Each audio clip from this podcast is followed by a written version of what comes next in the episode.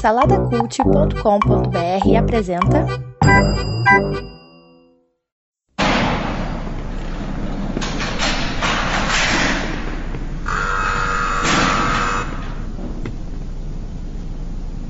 Você entendeu o jogo? Entendeu o que significa tudo isso?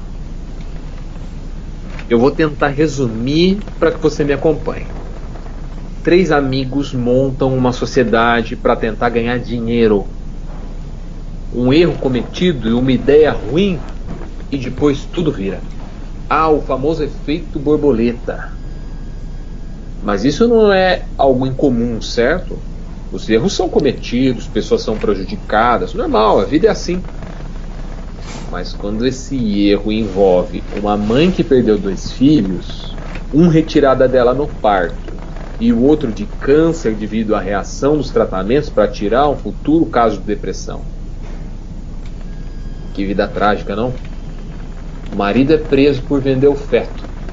A mãe fica internada num hospital psiquiátrico por anos. E o que você faz? Claro, continua os tratamentos vai ganhar dinheiro e evita os efeitos colaterais em todos os lados. Um limpa a barra de todo judicialmente, o outro na junta médica e o outro com a imprensa. Mas como explicar a morte de pessoas? E se ao invés de contar essa história, eu dissesse que um professor escreveu um livro onde ele ensina técnicas de suicídio? E ele tinha escrito esse livro para fugir do luto da perda de um filho que foi atropelado. E se eu te contasse que o livro que ele escreveu influenciou adolescentes que cometeram suicídios coletivos? Que era um livro perigoso, que devia ser banido. E se eu pedisse para um promotor corrupto que ele indiciasse esse autor do livro a pagar a indenização às famílias das vítimas dessas mortes? além dos trâmites do processo. Agora a parte mais surpreendente. E se todos acreditassem nessa segunda história? Se a primeira história ficasse oculta e a segunda história fosse tomada como verdadeira? Como dois gêmeos. Um ficou oculto e o outro descartado. Um foi trazido à luz como se fosse o único que existiu. Mas como essas histórias, a verdade se não for destruída no início, ela sobrevive. E a mentira, se for mantida, ela cresce doente. E como um câncer, ela destrói tudo que está em volta, até mesmo as coisas mais saudáveis, com consequências trágicas para todo mundo. O podcast A História apresenta Ensaios Suicidas.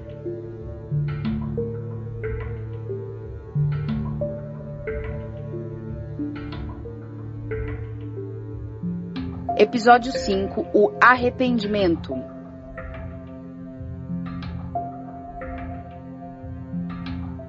Com direção de Rodrigo Chaves.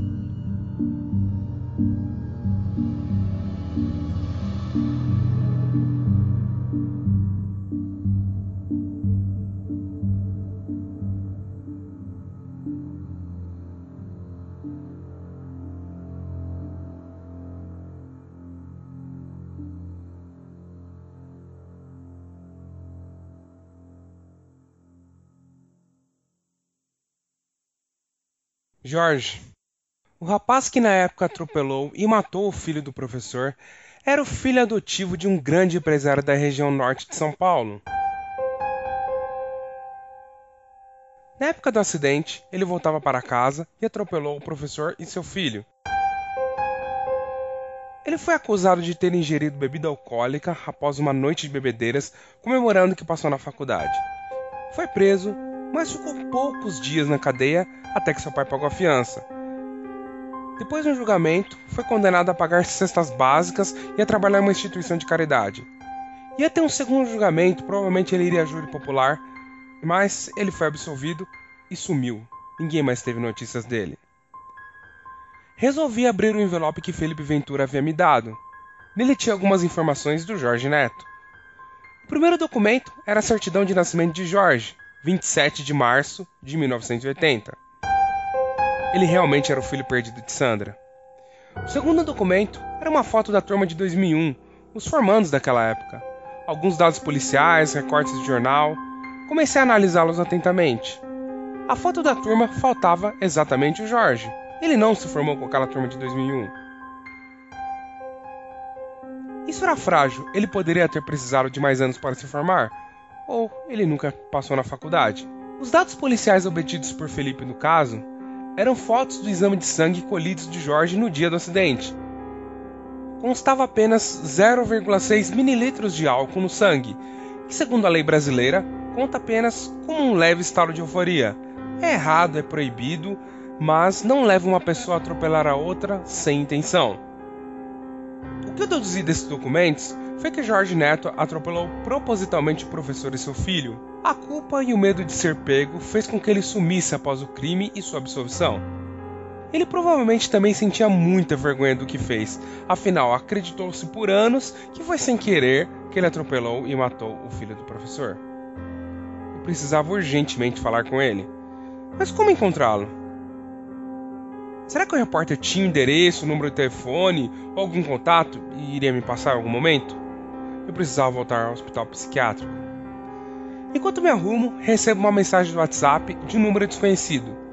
A mensagem dizia: Ligue para esse número, uma pessoa quer falar contigo. O filho de Sandra. Então eu ligo.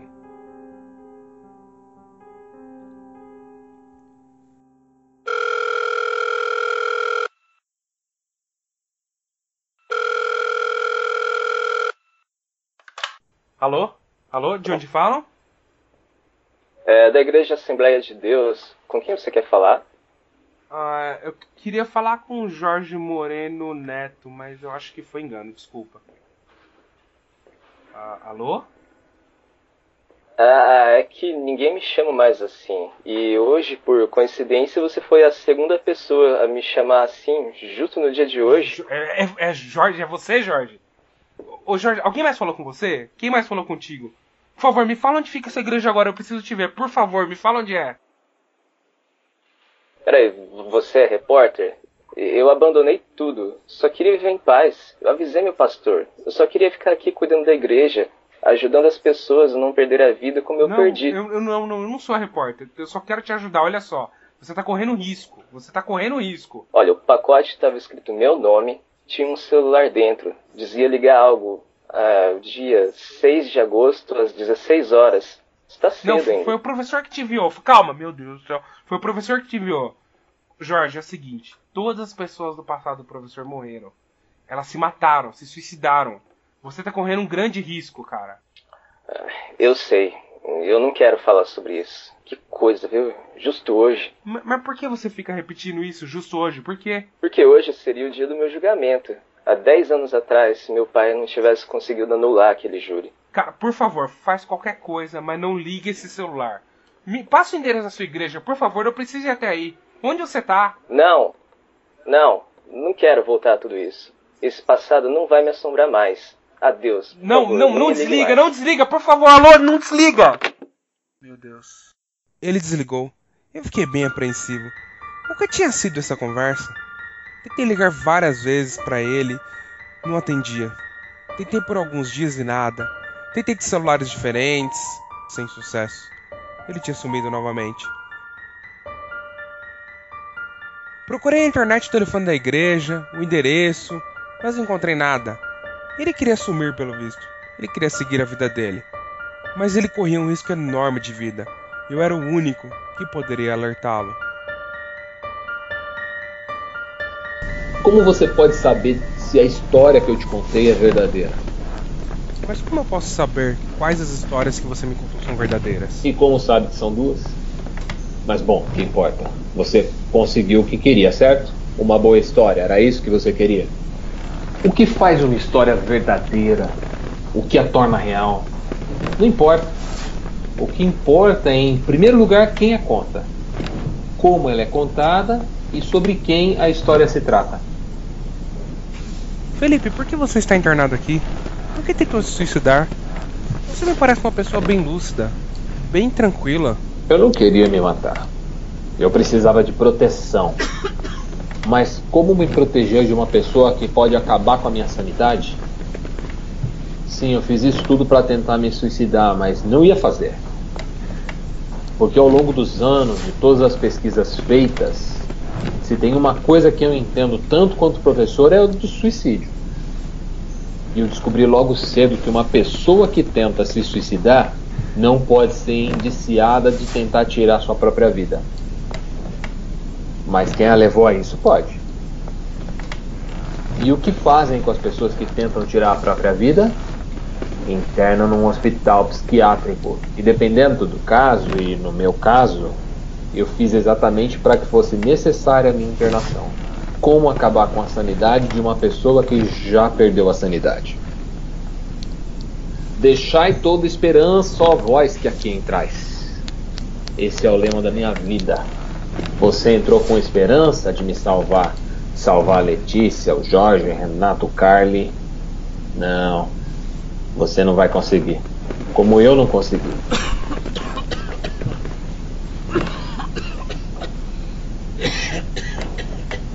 Felipe, tá tudo bem? Quer uma água? Você não tá passando, você não tá bem. Meu Deus, peraí, deixa eu chamar aqui a enfermeira, peraí. Enfermeira, enfermeira, ele não tá passando bem não, vem aqui, por favor. O que aconteceu com ele? Não tá passando muito bem não, não sei, ele começou a tossir.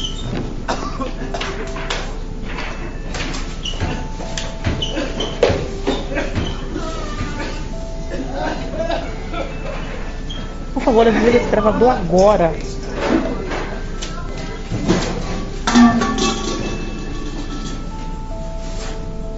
Depois desse incidente, eu tive que sair do quarto. Felipe Ventura teve uma crise muito forte e me tiraram de lá.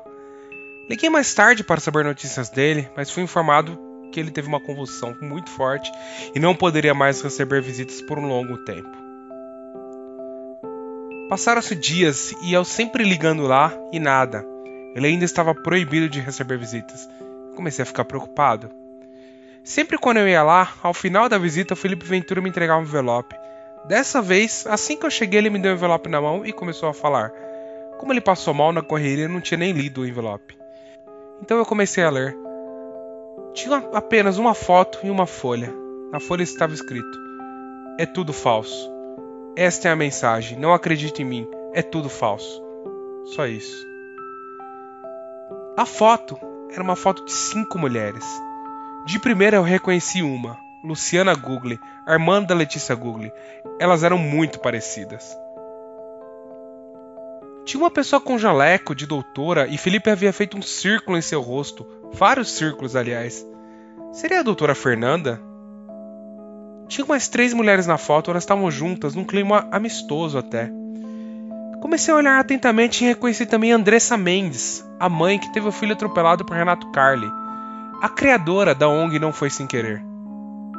E também estava ali. O rosto era delicado, mas também o mais triste de todas. E era a maior vítima. Sandra Regina Soares, a mãe de Jorge. Quebra-cabeças estava se juntando.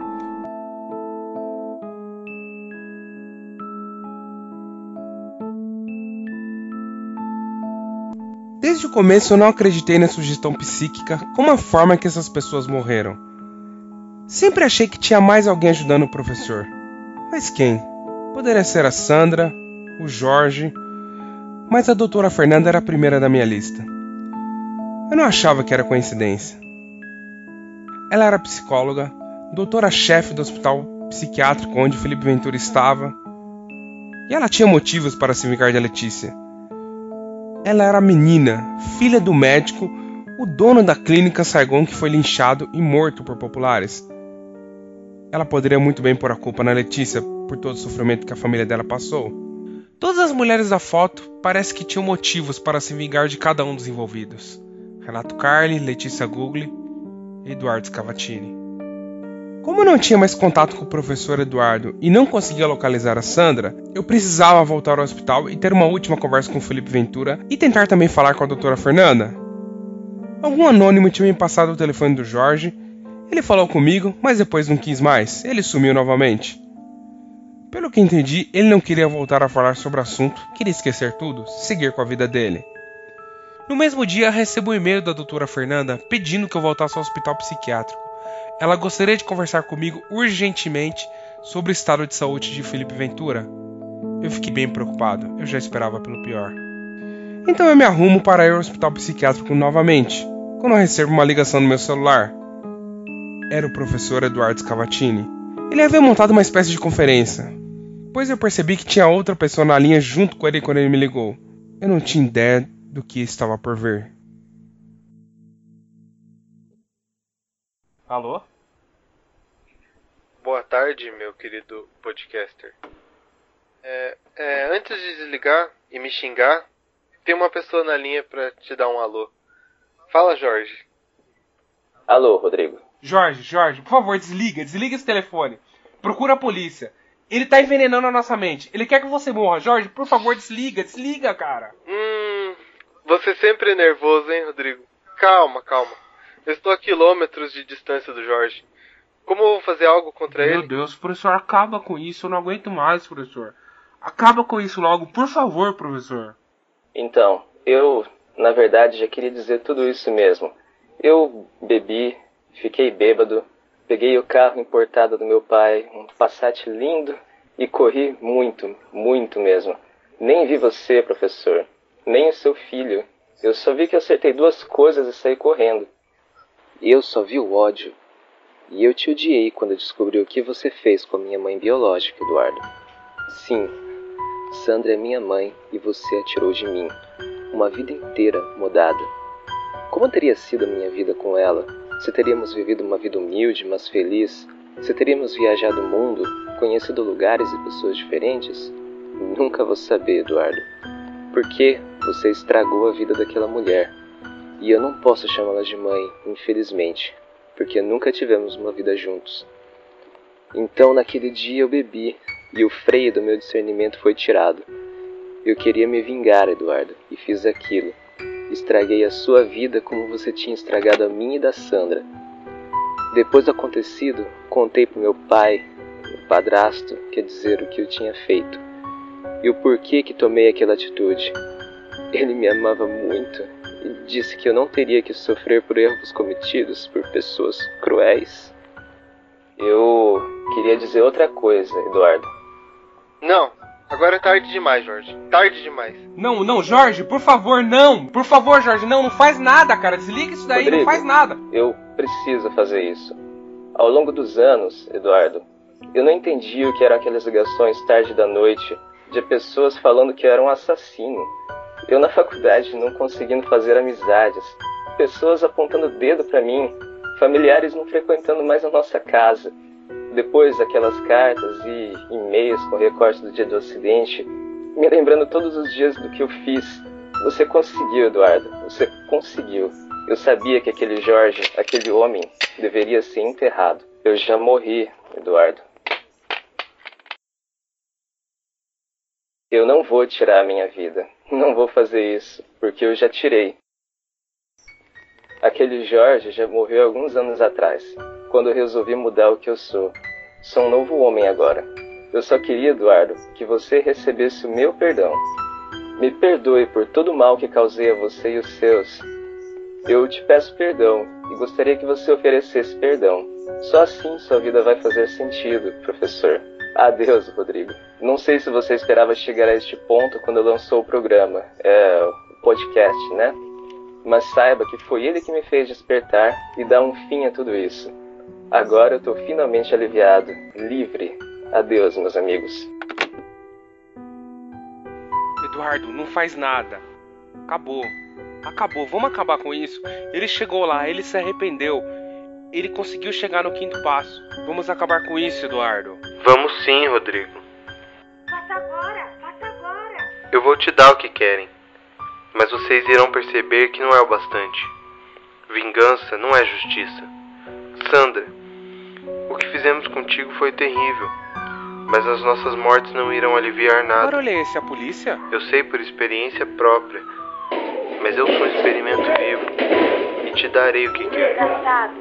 Chamou a polícia. Sandra. Sandra, é Me você. perdoe, Sandra. Vamos acabar com isso. Avise as outras. Fale com elas que acabou.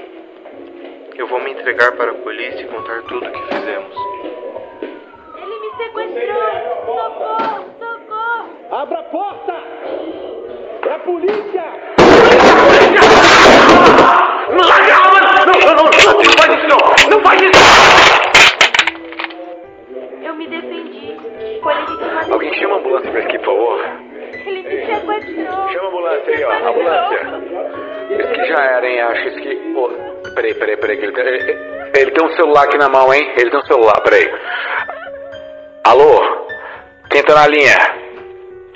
Alô? Alô?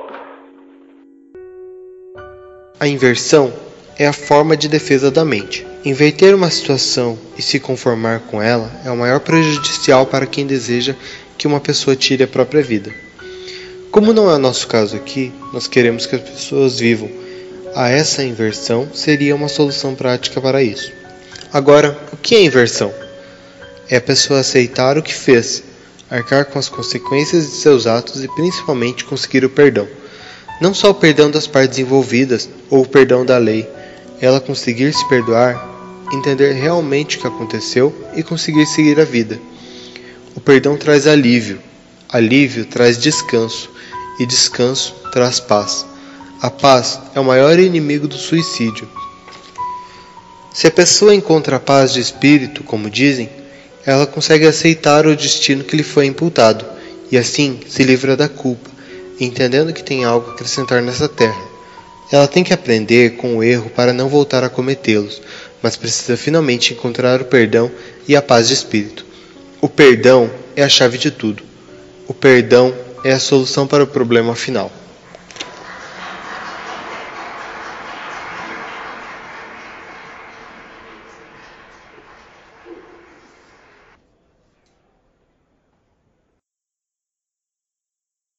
Fiz o meu caminho de volta para o hospital.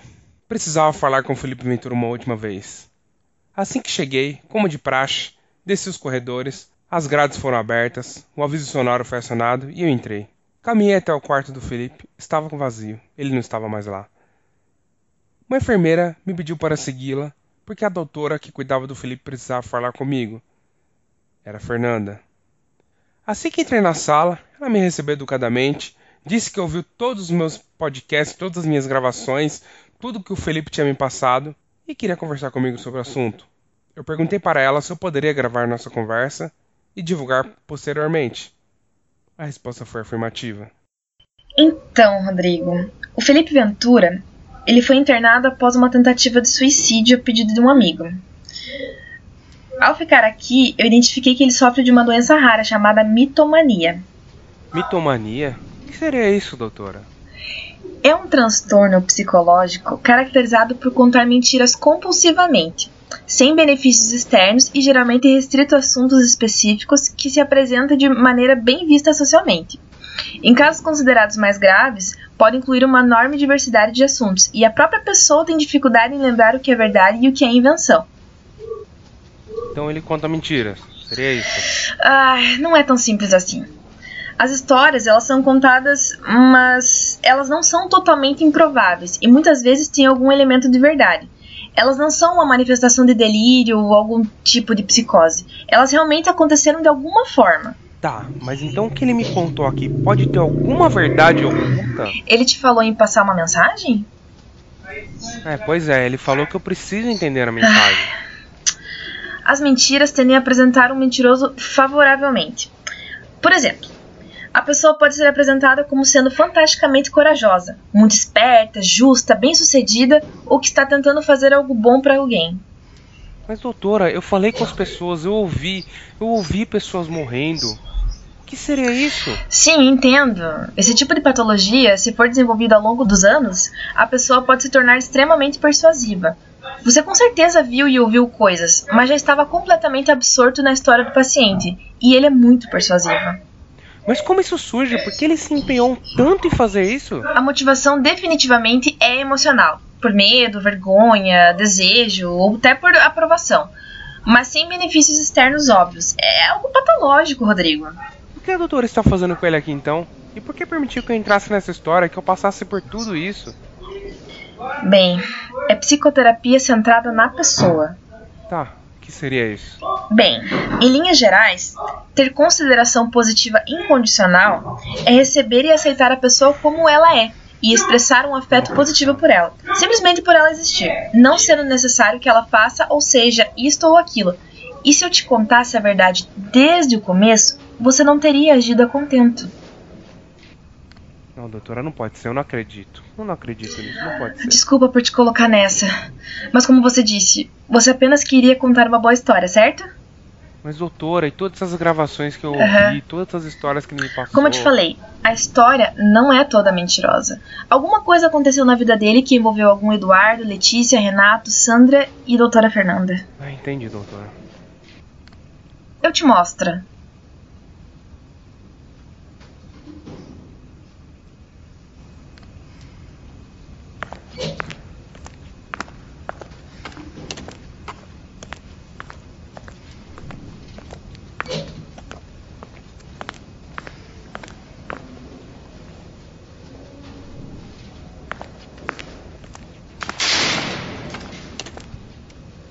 Paciente na ala 9, setor J. Mulher, por volta de 45 anos, sofre de transtorno esquizoafetivo grave. Acredita que teve gêmeos que foram tirados dela.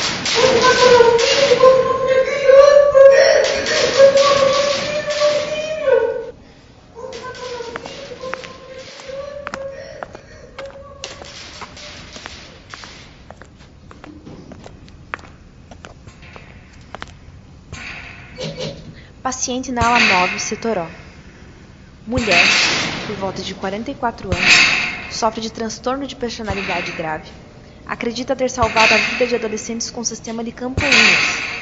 Eu, eu ajudei, eu, eu ajudei, fiz a minha parte. Eu, eu peço desculpa. Teve alta por alguns dias a pedido da irmã. Tentou se matar e foi internada novamente após sair do hospital.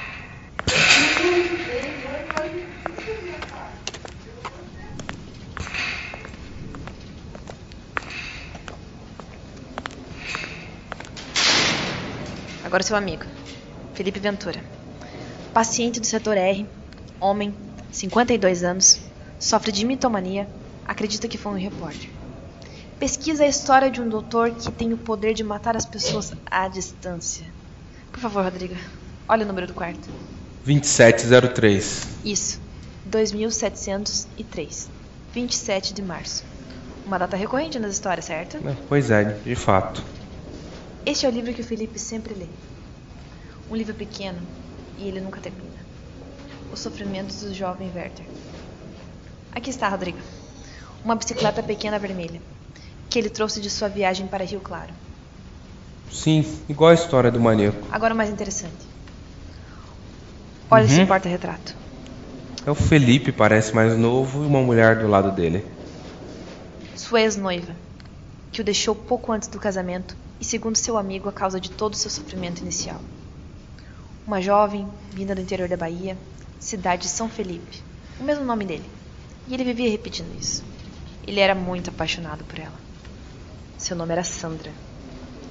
O mitomaníaco cria histórias baseadas em coisas que ocorreram com ele, aumentando os fatos, misturando os assuntos. Entendi, doutora.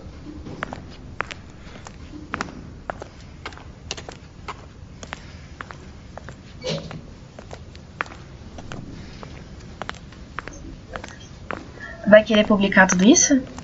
Bom, eu estava em busca de uma boa história. Acho que no fundo eu consegui.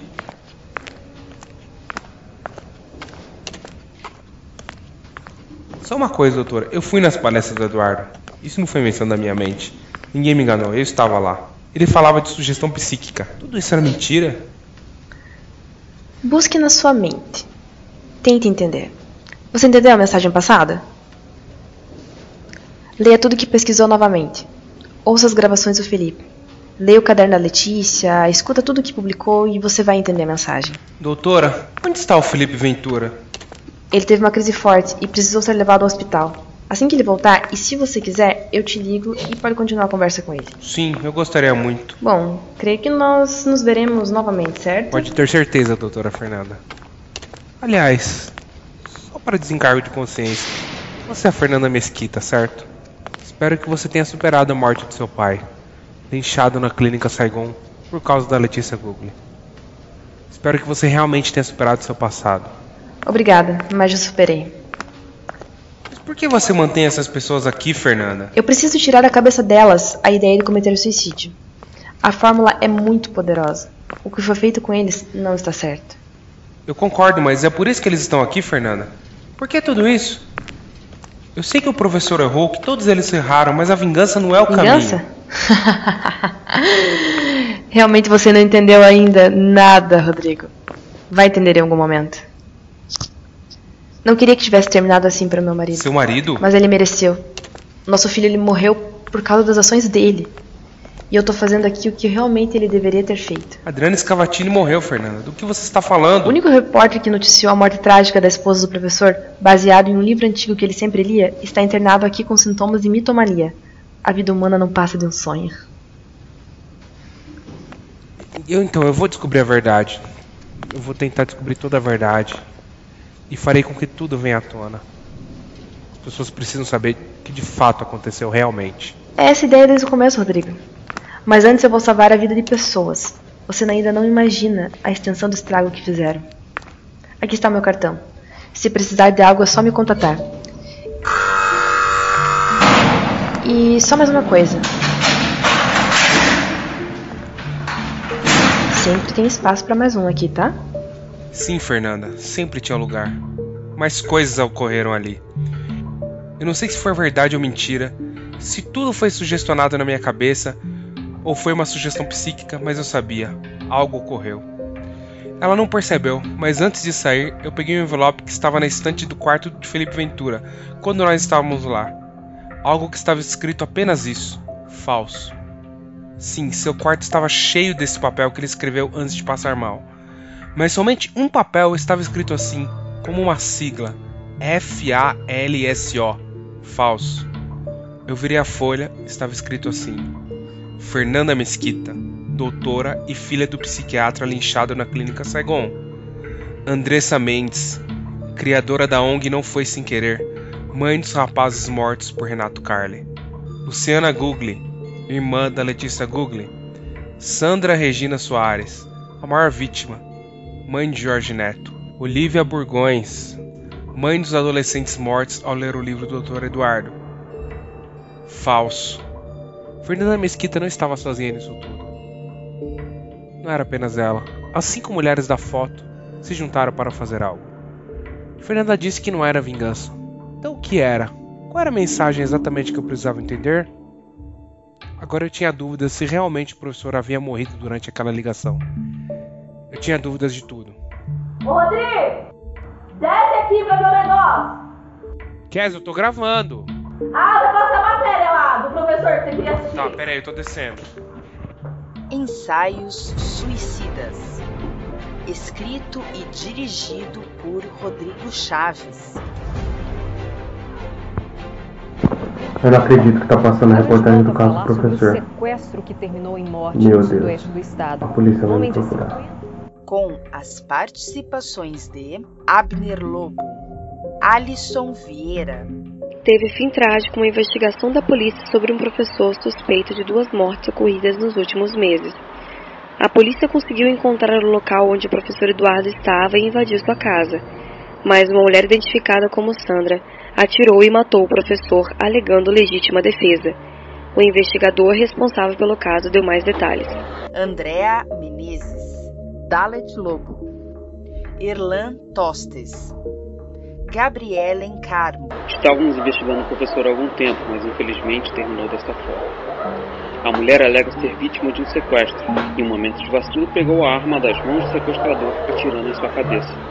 Ela está muito abalada. Giancarlo Marques, Marcelo Nakassi, A polícia suspeita que ele não agia sozinho, visto que o professor suspeito de sequestro estava ao telefone com outra pessoa no momento que foi baleado. Vamos rastrear as últimas ligações e tentar descobrir quem era a pessoa que o falecido professor estava conversando. Rebeca da Gama, Silvana Silva, Também suspeitamos a mulher, mas assim que ela sair do estado de choque, vamos averiguar, porque achamos que ela faz parte de algo maior e que não agia sozinha, de acordo com as nossas investigações. O professor será enterrado às 16 horas no cemitério dos Caifás, em São Paulo.